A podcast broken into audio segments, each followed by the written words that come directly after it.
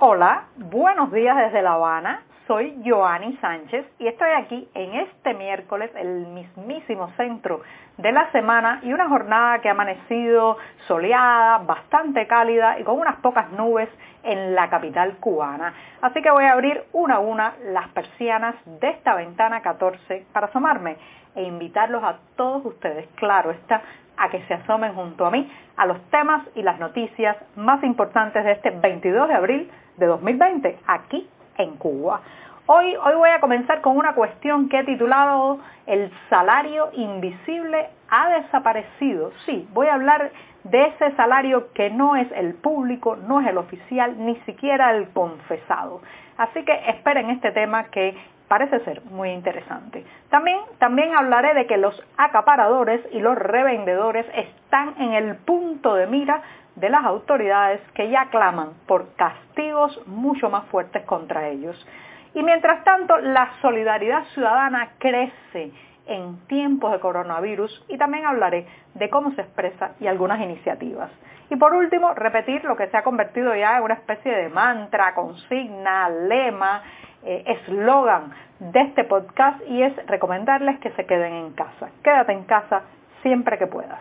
Y bien, presentados ya los titulares, voy a pasar a revolver para tomarme el cafecito informativo. Ese que de lunes a viernes, como es tradición ya por más de un año, comparto junto a ustedes, recién colado, breve, todavía caliente, amargo, muy amargo como me gusta a mí, pero siempre, siempre necesario.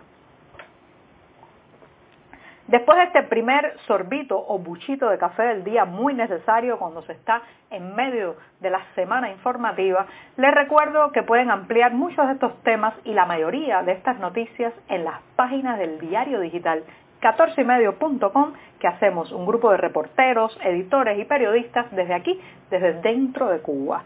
Y dicho esto, me voy con el primer tema que ya les había anunciado, he puesto el título El salario invisible ha desaparecido. Y claro, muchos de ustedes se preguntarán qué es el salario invisible.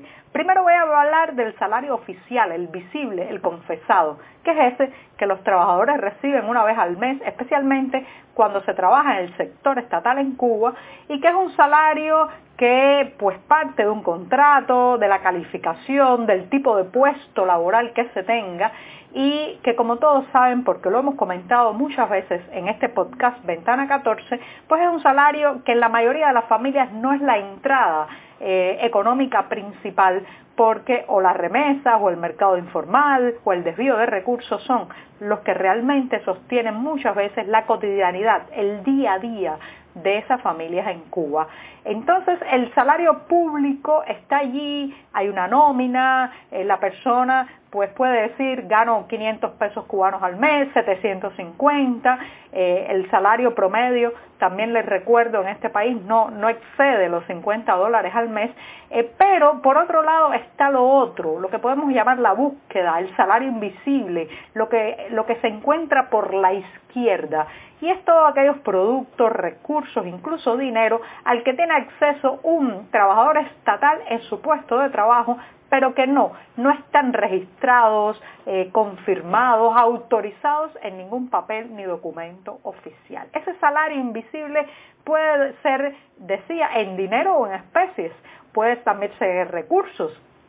Por ejemplo, eh, es muy típico que si eh, un cocinero, un cocinero de un restaurante, un cocinero de un hotel, un cocinero de un comedor estudiantil, pues toma parte de los recursos que debería utilizar en la confección de la comida, de la comida que va a dar a sus clientes, y entonces parte de esos recursos, jamón, aceite, arroz, pollo, los lleva eh, eh, se los lleva del lugar y los sumerge en el mercado informal donde muchas veces los revende para obtener recursos, dinero en este caso. Otras veces simplemente con esa comida mantiene a su familia, alimenta a su familia, pero en otras ocasiones esa comida se convierte en efectivo para poder llegar a fin de mes en su casa. Hay muchos ejemplos. Gente que utiliza los espacios estatales para hacer trabajo particular o privado.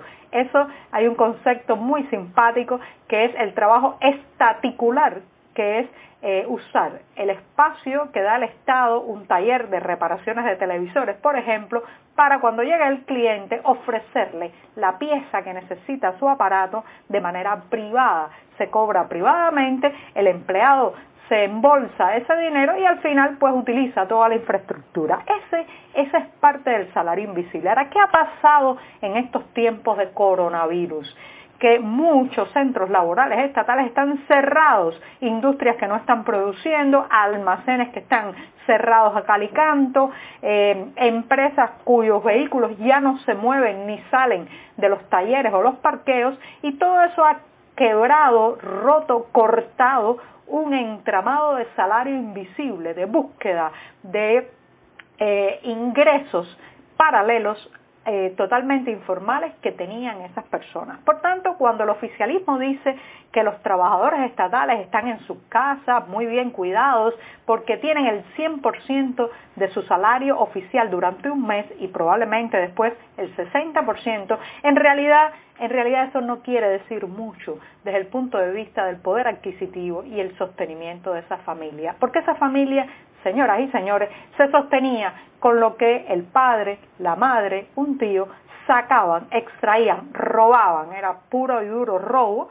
de la empresa estatal para vender después en el mercado informal. Entonces todo ese entramado ahora mismo, buena parte de ese entramado está cortado y eso se nota en una caída precipitada del poder adquisitivo de las familias, en una ansiedad eh, de mucha gente que ya no tiene esas entradas económicas que antes, antes obtenía por saquear y desviar recursos del Estado. Así que hay un salario invisible que ha desaparecido o se ha devaluado en esta sociedad y estamos viendo, viendo los efectos negativos de, de, esa caída abrupta. Así que no piense tanto en los números oficiales, hay que sumergirse en la Cuba informal, en la Cuba underground, en esa Cuba invisible.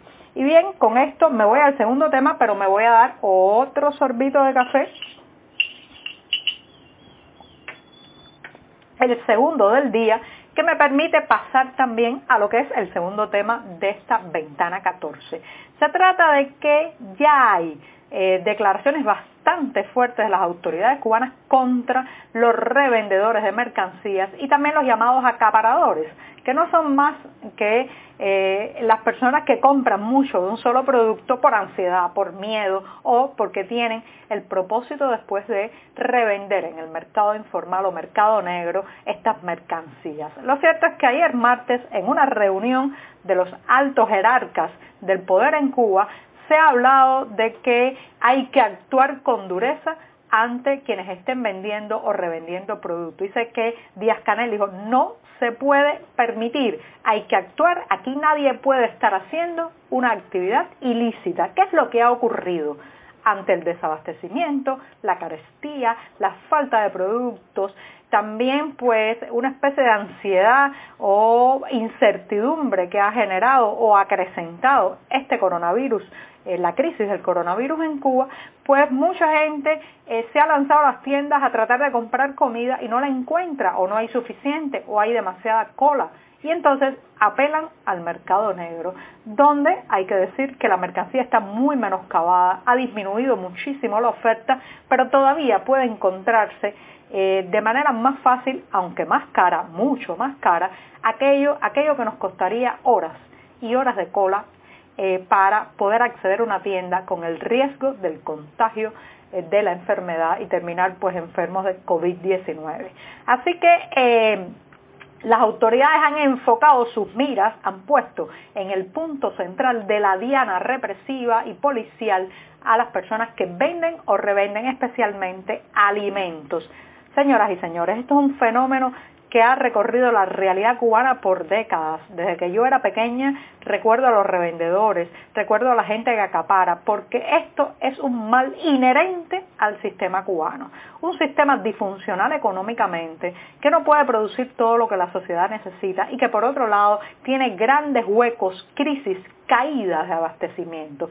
Todo eso genera, como ya hemos hablado en este programa, pues una vida paralela, sumergida, informal de mercado negro y genera todos estos fenómenos de la cola, el colero, el vendedor de turno de la cola, el acaparador, el revendedor, eh, en fin, eh, es algo que va a existir mientras exista el sistema cubano tal y como lo conocemos ahora. Un sistema centralizado que quiere controlarlo todo, que no da espacios a la iniciativa privada, porque el acaparador y el revendedor es lo que en otros países podría llamarse el comerciante, una persona que ve un nicho de negocios en comprar un producto en un lado y trasladarlo a otro donde es deficitario y venderlo y tener una ganancia. Pero aquí no, aquí se llama acaparador, se llama revendedor, se, se llama mercanchifle, muchas veces lo han llamado así desde el oficialismo y ahora está en el centro, en el centro de los ataques oficiales.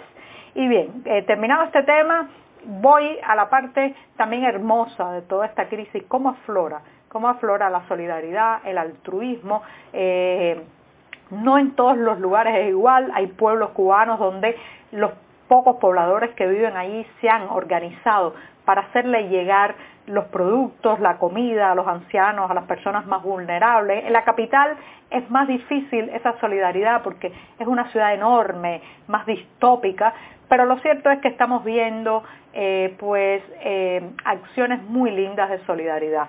Eh, gente que está tratando de organizarse para hacerle los mandados, las compras a, las personas mayores, iglesias y centros también vinculados a, a todo este tema de la religión que están tratando de alimentar eh, a los vecinos más vulnerables de su zona, iniciativas totalmente privadas de pequeños restaurantes o cafeterías que además de las ventas diarias están dando comida gratuita a, muchas personas en situaciones complicadas. Así que de pronto todo eso aflora, vemos más preocupación entre los vecinos, la gente que antes te pedía un buchito de sal, pues ahora, ahora además quiere saber cómo estás de salud, si te sientes bien, si tienes fiebre, si tienes tos. Eso es muy lindo, es increíble como las situaciones eh, límites la gente se une, se solidariza y no tiene que indicarlo ni mandarlo ningún poder. Es la solidaridad ciudadana nacida desde abajo, brotada de la gente de forma espontánea.